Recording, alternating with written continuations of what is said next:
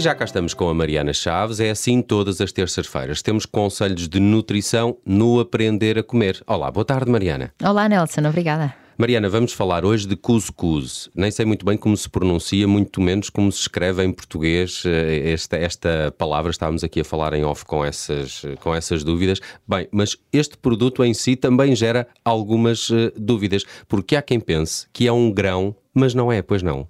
Exato, Nelson, não, não é um grão de todo. Uh, o cuscuz, na verdade, é uma massa. Uh, e é uma massa que é feita de uma farinha de semolina, portanto é farinha de trigo. Hum. E nós, quando compramos, estamos a falar de um produto que já foi cozinhado, pré-cozinhado, uh, pré-cozido, na verdade, e que nós depois, para o confeccionarmos, é instantaneamente. E eu, eu acho que é esse é o grande fator de adesão a este produto, como acompanhamento, especialmente agora no verão, com temperaturas quentes. é pessoas... um prato que associamos muito assim a estas saladas de verão, não é? Sem dúvida. Que, mas que às vezes pode ser um bocadinho perigoso. Um, porque tudo bem que se faz de forma simples, e acho que depois também posso deixar aqui uma dica de como preparar, que às vezes as pessoas confundem-se para poder dar sabor, não é? Porque uhum. eu sou defensora de que a comida tem que ter um sabor uh, relativamente intenso, que senão e, não nos sacia. E ele não é assim propriamente rico naturalmente em sabor, pois não? Não, ele não, não é naturalmente rico nem em sabor nem em nutrientes. E é importante que as pessoas entendam isso, porque ele é feito realmente desta semolina, portanto é uma farinha de trigo, um, e, e em termos nutricionais não estamos a falar de uns cereais integrais, não estamos a falar de um produto rico em proteína, uh, portanto é apenas um acompanhamento de hidratos de carbono. Uh, há quem referencie que uh, o cuscuz pode ter um, um bom aporte de potássio e de selênio, mas até isso é um bocadinho bocadinho controverso, porque nós sabemos que os cereais dependem estritamente das condições do solo e, portanto, hum. se o solo onde foram produzidos for rico nesses dois minerais, sim senhor, o produto final vai ter, mas não temos garantias disso. Um, e, e, portanto, na verdade, estamos a falar de um acompanhamento que, uh, mesmo que nós uh, o coloquemos no nosso prato, temos que perceber que, que não, não vai contribuir para ter uma glicemia estável. Uh, é importante passar essa mensagem. Eu não sou contra cuscuz, como é óbvio, acho que é rápido e, e o ser prático também é importante. Uh, não é um açúcar simples, não é? Não é um açúcar de açucareiro. Portanto, um doce versus um cuscuz, claro que é um cuscuz. Uhum. Uh, mas eu gosto de falar aqui um bocadinho de, de batalhas, não é? Que é se eu vou tentar programar as minhas refeições se calhar, uh, se falarmos entre quinoa e cuscuz, quinoa tem um bom porte de fibra e de proteína que o cuscuz não tem. Uhum.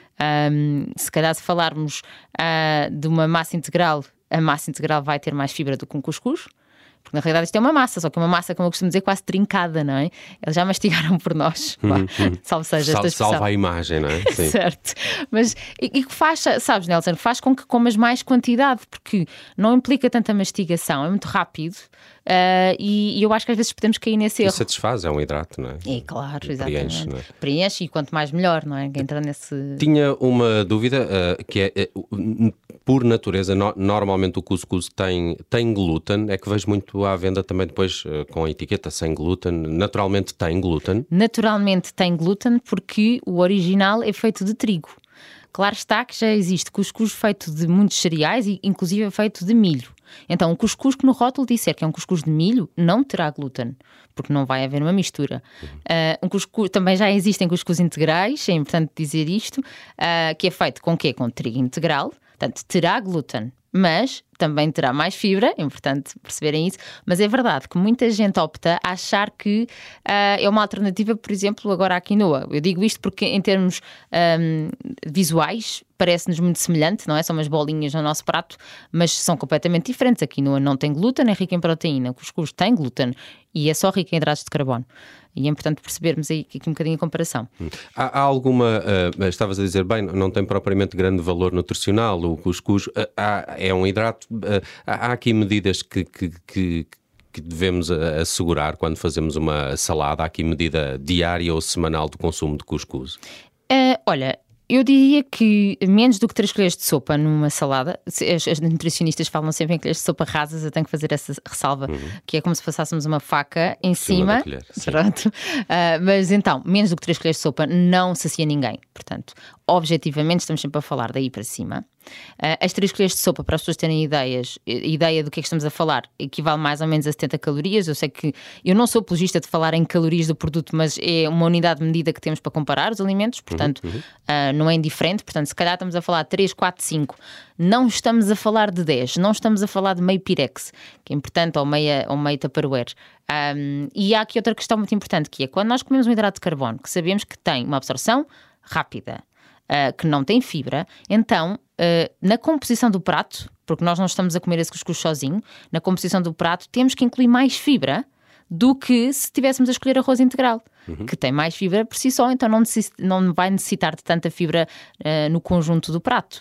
Claro está que os vegetais são sempre bem-vindos. Eu não estou a dizer com isto que quem come arroz integral não precisa de pôr salada.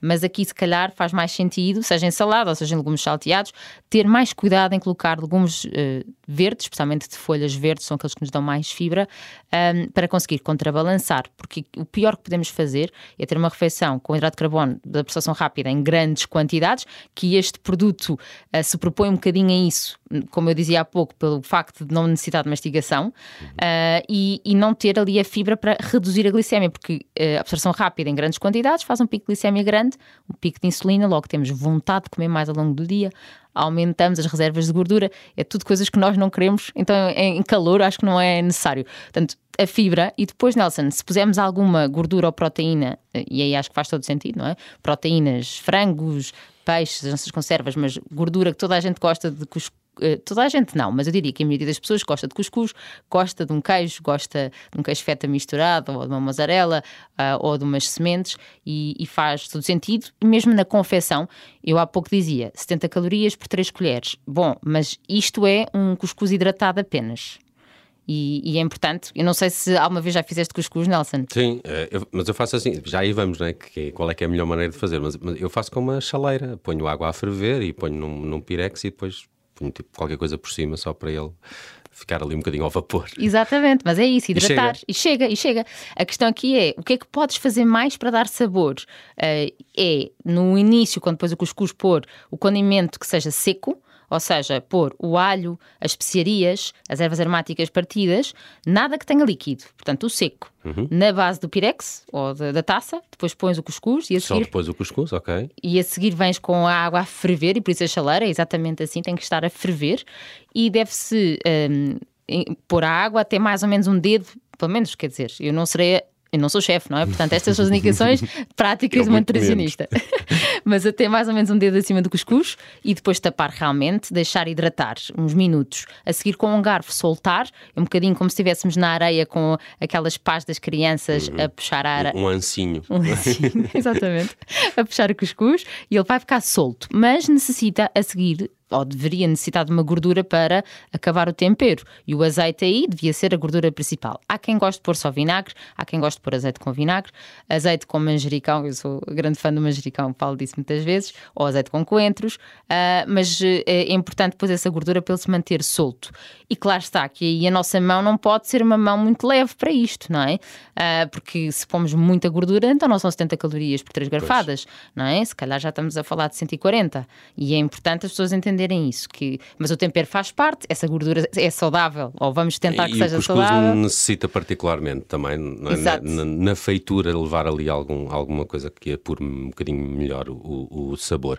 Cuscuz é uma ótima solução para as refeições nestes dias mais quentes, mas uh, também algum cuidado. Uh, algumas dicas aqui na forma de o confeccionar para lhe dar mais uh, sabor e também como é que o devemos casar com outros alimentos para que a refeição seja uh, o mais nutritiva uh, possível. Todos os episódios do Aprender a Comer estão disponíveis no nosso site em observador.pt e hoje, uma semana, prometo aqui nova conversa uh, nutrida com Mariana Chaves. Mariana, obrigado. Até para a semana. Até para a semana, Nelson. Obrigada.